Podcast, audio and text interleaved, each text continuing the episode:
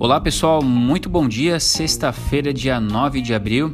Aqui quem vos fala é Jean Ribeiro para mais um Morning Call do Siglocast.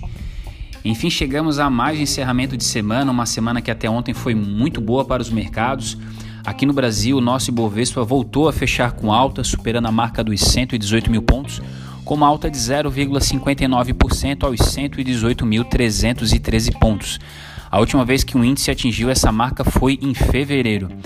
O bom humor visto ontem por aqui foi impulsionado pelas bolsas americanas que tiveram altas com as falas do presidente do Banco Central americano Jerome Powell, que garantiu mais uma vez que as taxas de juros por lá permanecerão baixas por mais tempo e que o mercado não precisa se preocupar com a inflação, pois ele acredita que seja algo pontual. E caso não seja, o Fed utilizará recursos para controle dos preços. E mais, que continuará com um programa de injeção de dinheiro na economia.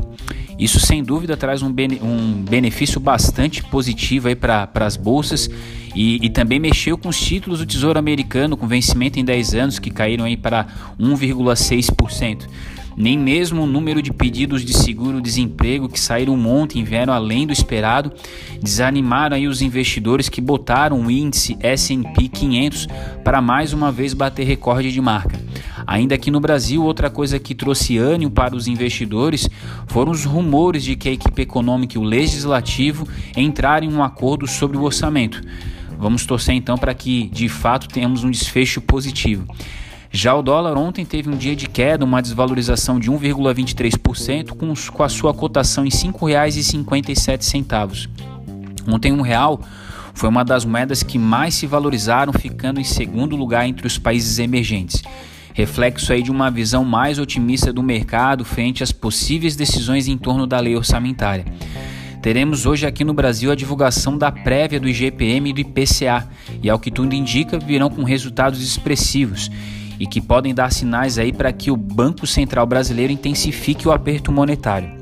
Nesta sexta, os índices futuros americanos começam o dia renovando altas, índices europeus operando de forma mista, e nessa madrugada as bolsas asiáticas fecharam na sua maioria em campo negativo.